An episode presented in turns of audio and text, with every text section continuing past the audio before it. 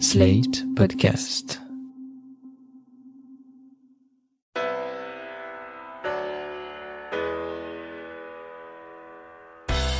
Bonjour et bienvenue dans Le Monde Devant Soi, le podcast d'actualité internationale de Slate.fr. Je suis Christophe Caron et je suis en compagnie de Jean-Marie Colombani, directeur de la publication de Slate, et d'Alain Frachon, éditorialiste au Monde et spécialiste des questions internationales. Bonjour messieurs. Bonjour Christophe. Bonjour Christophe. Alors on était content dans ce podcast de vous annoncer en début d'année que les membres de l'Union européenne avaient réussi à s'entendre par deux fois pour boucler un budget disputé entre pays frugaux et pays gourmands et pour signer un plan de relance de 750 milliards d'euros afin d'aider une économie bien mal en point après la crise sanitaire.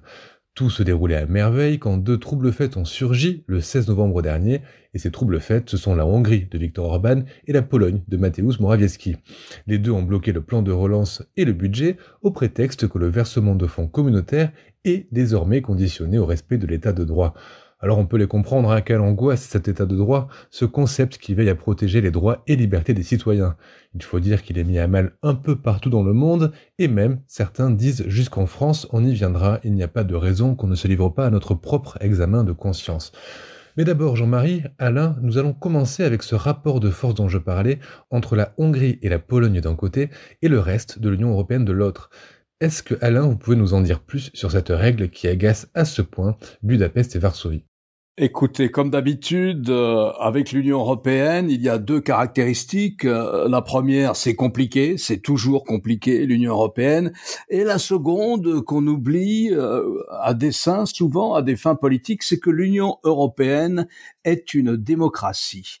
Donc, si les chefs d'État et de gouvernement s'étaient mis d'accord à la fin du printemps dernier, comme vous l'avez rappelé, sur un plan de soutien à la relance après la contraction économique que provoque déjà la pandémie et la lutte contre la pandémie de Covid-19, eh bien, si on avait adopté ce plan à ce moment-là, il faut ensuite le mettre en œuvre et c'est ce qui se passe aujourd'hui. Et pour le mettre en œuvre, eh bien, le Parlement a son mot à dire. Le Parlement est donc en train de discuter avec le gouvernement allemand qui assure la présidence tournante de l'Union pour arriver à un texte définitif et à ses modalités d'application. Et c'est à ce stade que la Pologne et la Hongrie, appuyées d'ailleurs ce matin ou depuis hier par la Slovénie, ont dit non veto, nous ne sommes pas d'accord sur une des clauses qui figure dans cet ensemble budgétaire, qui comprend à la fois le budget classique de l'Union européenne, qui est un budget pluriannuel de 2021 à 2027, et qui comprend aussi les 750 milliards d'aide à la relance pour lutter contre la contraction liée au Covid. C'est à ce stade qu'ils ont dit non Autant en juillet et en juin dernier, on avait déjà parlé de cette conditionnalité, c'est-à-dire on avait déjà écrit une clause, mais suffisamment vague pour que tout le monde l'accepte, une clause stipulant que naturellement ce plan de relance, tout comme le budget pluriannuel, n'entrerait en fonction que s'il y avait partout le respect de l'état de droit. Cette fois-ci, on arrive dans une clause, à la rédaction d'une clause beaucoup plus précise qui soumet très précisément l'attribution des fonds, à la fois ceux du budget normal et ceux du budget extraordinaire, l'attribution de ces fonds à un mécanisme de respect de l'état de droit. C'est-à-dire que c'est la commission qui est chargée de surveiller s'il y a bien respect de l'état de droit dans les 27 au moment où on débourse les fonds. À vrai dire, ça porte sur un point très précis, qui est la séparation du judiciaire et de l'exécutif. Or, la première chose qu'ont fait les régimes de nature illibérale qui sont au pouvoir en ce moment à Varsovie comme à Budapest, c'est précisément de placer le judiciaire sous le strict contrôle du gouvernement. Eh bien, c'est là que ça bute. Ça bute pour une question de principe. Ces pays-là ne veulent pas de conditionnalité politique à l'application du budget de l'Europe. Voilà où on en est. Juste un point sur les deux pays de l'Est par rapport à la crise sanitaire. La Pologne comme la Hongrie ont été relativement épargnés par la première vague de contamination au Covid-19. La deuxième, en revanche, les frappe assez durement et il semble que Varsovie comme Budapest vont avoir besoin de soutien de l'Europe. Alors dans ce cas, comment expliquer ce blocage politique Jean-Marie? Ils veulent avoir les mains libres. Hein. D'une certaine façon, c'est bien que ça se produise parce que c'est une épreuve de vérité pour l'Union européenne qui avait été longtemps différée, qu'on avait, comme on dit, selon l'expression consacrée aujourd'hui, mis sous le tapis et qui ressurgit aujourd'hui et qu'il va falloir résoudre parce que cette conditionnalité vis-à-vis de l'état de droit est évidemment un des fondements de, l'Union européenne. Les deux pays se, ressemblent en effet par euh, leur, leur glissement vers ce que l'on appelle la démocratie libérale, c'est-à-dire vers des régimes autoritaires, avec un certain nombre de différences. Cela dit, euh, en Pologne, la Pologne est quand même coupée en deux. Il y a la Pologne des villes et la Pologne des champs. La Pologne des villes reste farouchement européenne. Le rapport des forces politiques en, Pologne est plutôt de 50-50 par rapport à, aux nationalistes de Kaczynski qui gouvernent la Pologne. Alors qu'en Hongrie, il y a une opposition famélique parce que l'opposition est empêchée au fond de se déployer et de s'exprimer vraiment puisque Orban a réussi à prendre le contrôle des médias. En Pologne, euh, l'attaque a été principalement contre la Cour constitutionnelle puisque la Cour constitutionnelle au départ, elle était libre et indépendante, et le les gouvernements nationalistes ont commencé par empêcher la publication des arrêtés de cette Cour constitutionnelle, puis ils ont fini par euh, changer tous les juges, les changer de façon illégale, et ce sont ces mêmes juges nouvellement nommés de façon illégale qui euh, ont euh, voulu réduire le droit à l'avortement qui provoque aujourd'hui les manifestations que l'on sait en Pologne. Donc ça, c'est le principal point en Pologne. En Hongrie, c'est un petit peu différent parce que la Hongrie, c'est euh, au fond, Orban a établi petit à petit un régime de d'oligarques. Et ce qui lui est fondamentalement reproché, en fait, par les Européens, c'est d'avoir monté une sorte de, de, de mécanisme immense de détournement des fonds européens. Il faut savoir que pour la Hongrie, le budget européen, c'est essentiel parce que c'est 80% des investissements de la Hongrie, c'est les c'est l'argent européen, et que la plupart des marchés qui sont euh, distribués à travers cet argent vont vers des fidèles de Orban parce qu'il se, le gouvernement se débrouille pour euh, orienter les marchés vers les fidèles d'Orban et c'est comme ça que sont nés un certain nombre d'oligarques dont l'ancien plombier de son village natal qui est son ami d'enfance qui est devenu l'homme le plus riche de Hongrie. Et à travers cet argent sont montées un certain nombre de fondations qui ont pris le contrôle des médias en Hongrie. Donc les médias en Hongrie sont désormais pour la plupart sous contrôle et c'est bien là qu'est un des graves problèmes posés par euh, en effet le, recul de l'état de droit en Hongrie. Et la prochaine cible d'ailleurs d'Orban qui a perdu des élections municipales en 2019 et qui compte essayer de se maintenir au pouvoir aux élections générales de 2022, c'est évidemment d'amoindrir toutes les possibilités que peut avoir l'opposition de s'exprimer librement et donc de modifier aussi en conséquence et la constitution et la loi électorale. Donc on est quand même dans un tableau qui est assez qui est assez grave euh, par rapport à ce que doit être l'Union européenne et il est heureux qu'aujourd'hui on soit conduit à le au fond à dénouer cette crise euh, en essayant de faire prévaloir les valeurs de l'Union européenne mais la partie n'est pas gagnée. Je le disais, hein, Hongrie et Pologne ont plus à perdre qu'à gagner dans cette histoire. Qu'est-ce qui se passe là actuellement? C'est un coup de collier pour montrer sur le plan intérieur qu'on ne se laisse pas marcher sur les pieds par l'Europe? Vous avez une majorité en ce moment en, Pologne autour du parti euh, Droit et Justice, le PiS. Vous avez une majorité qui est fragile, qui gouverne en coalition d'ailleurs. À l'intérieur de cette majorité, il y a des tiraillements, ils ont perdu des batailles, ils sont en train de perdre une bataille sur une législation interdisant euh, l'avortement, et donc il y a une sorte de dérive un peu ultranationaliste sur laquelle se joue une bataille de politique intérieure à l'intérieur même de la majorité, de la coalition majoritaire au pouvoir. En Hongrie, c'est une situation un peu différente, mais pour ajouter à ce que disait Jean-Marie, je dirais que Orban est un homme plus seul aujourd'hui, maintenant que Trump est vaincu, plus seul aujourd'hui, maintenant que Salvini, euh, lui aussi, est parti, plus seul aujourd'hui, bref, maintenant que le Brexit s'avère quand même une opération dont on cherche toujours quelle est la plus-value pour les Britanniques. Et donc, euh, il a profité, Orban aussi, d'une sorte de moment euh, populo-autoritariste, et ce moment, en ce moment, eh bien, il n'a, il est moins puissant, il est moins dans l'actualité qu'il l'a été il y a quelques années. Alors moi, je pense qu'aussi que cette épreuve de force, elle est bienvenue, et je pense que l'ensemble de l'Union européenne, enfin les autres, ont certainement de bonnes cartes à jouer, parce que qu'est-ce qui se passe s'il n'y a pas d'accord? Eh ben, ce n'est pas seulement qu'il n'y aura pas d'accord sur les 750 milliards du plan de relance, liées au Covid dont vous avez parlé, c'est qu'il n'y aura pas d'accord sur le budget tout court. Alors qu'est-ce qui se passe dans ces cas-là? Eh bien, il y a naturellement des clauses qui prévoient cette situation. Dans ces cas-là, l'Union européenne fonctionne sur un tout petit budget de fonctionnement, et un budget minimum de fonctionnement, sans les fonds structurels. C'est-à-dire que ces fonds que l'Union alloue chaque année aux pays d'Europe de l'Est, par exemple, comme ça a été le cas aussi pour l'Europe du Sud, lorsqu'elle a rejoint l'Union européenne, ce sont des fonds qui permettent une mise à niveau des économies de ces pays-là, afin que la concurrence avec les autres ne soit pas trop rude. Eh bien, à ce moment-là, il n'y aura non seulement il n'y aura pas de fonds au titre de la lutte contre la récession dont nous parlions, liée au Covid, une récession terrible, mais il n'y aura pas non plus au titre des fonds structurels.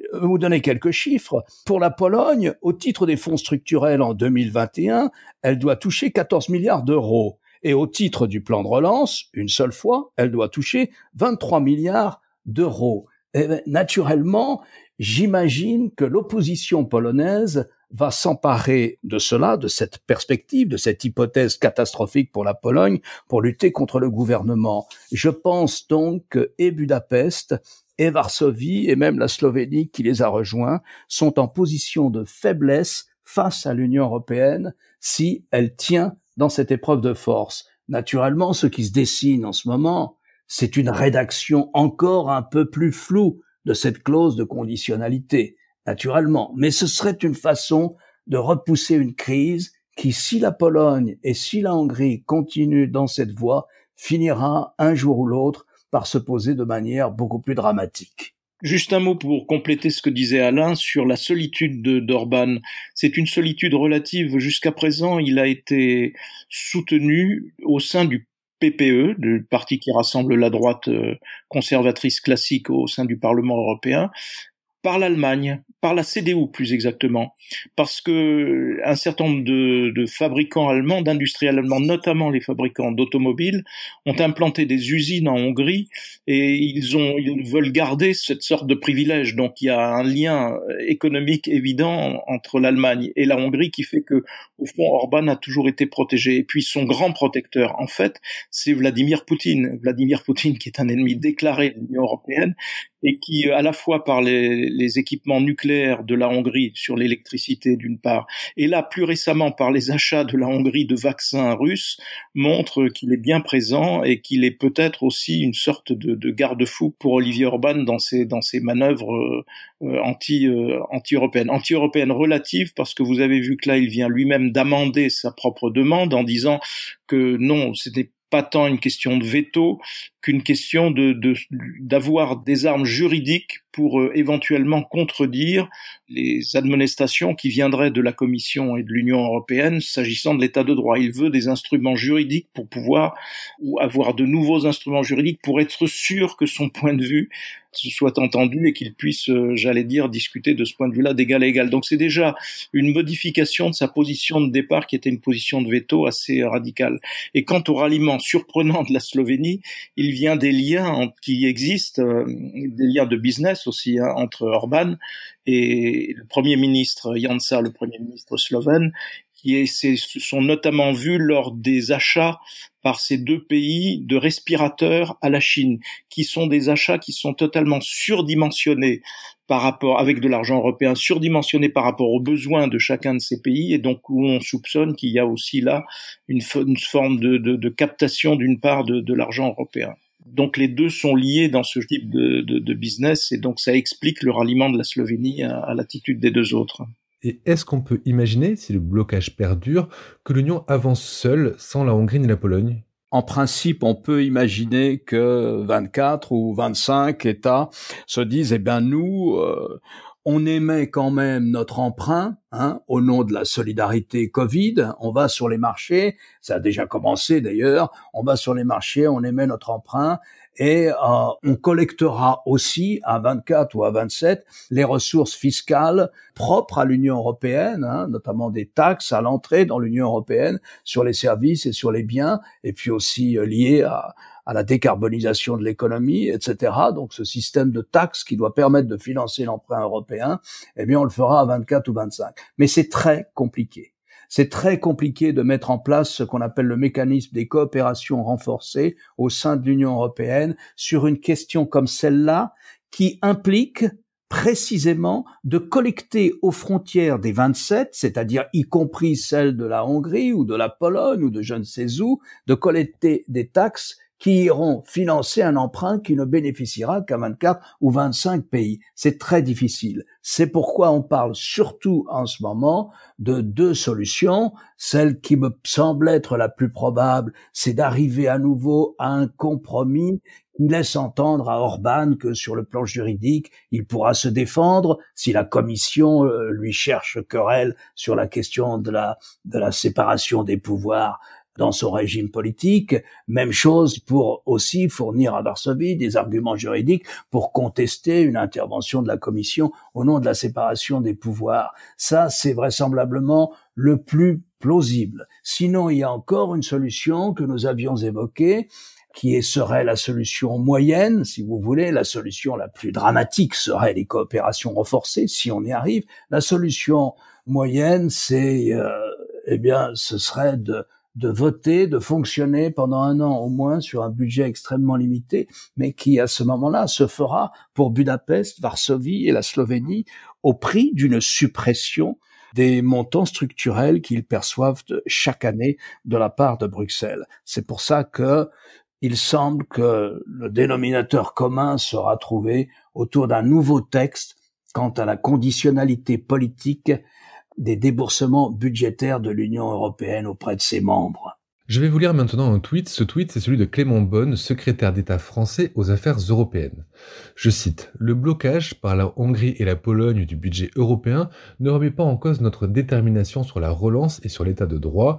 Une solution sera trouvée dans les toutes prochaines semaines. La France y est pleinement engagée. J'aurais aimé qu'on se pose une question ensemble. Est-ce que la France peut vraiment se poser en gardienne de l'état de droit en ce moment, la semaine où le Conseil des droits de l'homme de l'ONU s'est inquiété du contenu de la proposition de loi pour une sécurité globale Trois experts ont remis un rapport qui euh, vise et qui euh, s'inquiète de l'interdiction de diffuser des images des forces de l'ordre par les médias, ainsi que de l'utilisation de drones de surveillance. Mais on pourrait aussi citer ce projet de loi contre le séparatisme qui est très critiqué.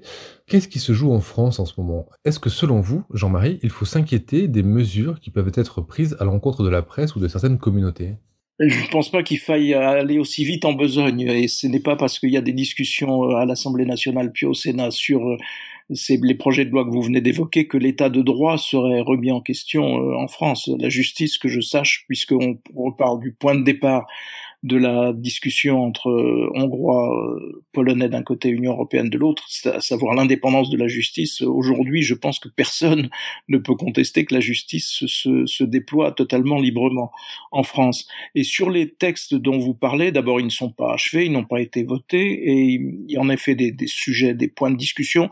S'agissant des remarques faites par ce comité de l'ONU, j'y accorderai assez peu d'importance. Je pense que ce qui est plus important pour nous, c'est le, les jugements de la Cour européenne des droits de l'homme. Donc il arrive à la France d'être condamné par la Cour européenne des droits de l'homme, mais nous ne sommes pas dans un cas de figure où l'état de droit serait menacé. Je ne pense pas en tout cas.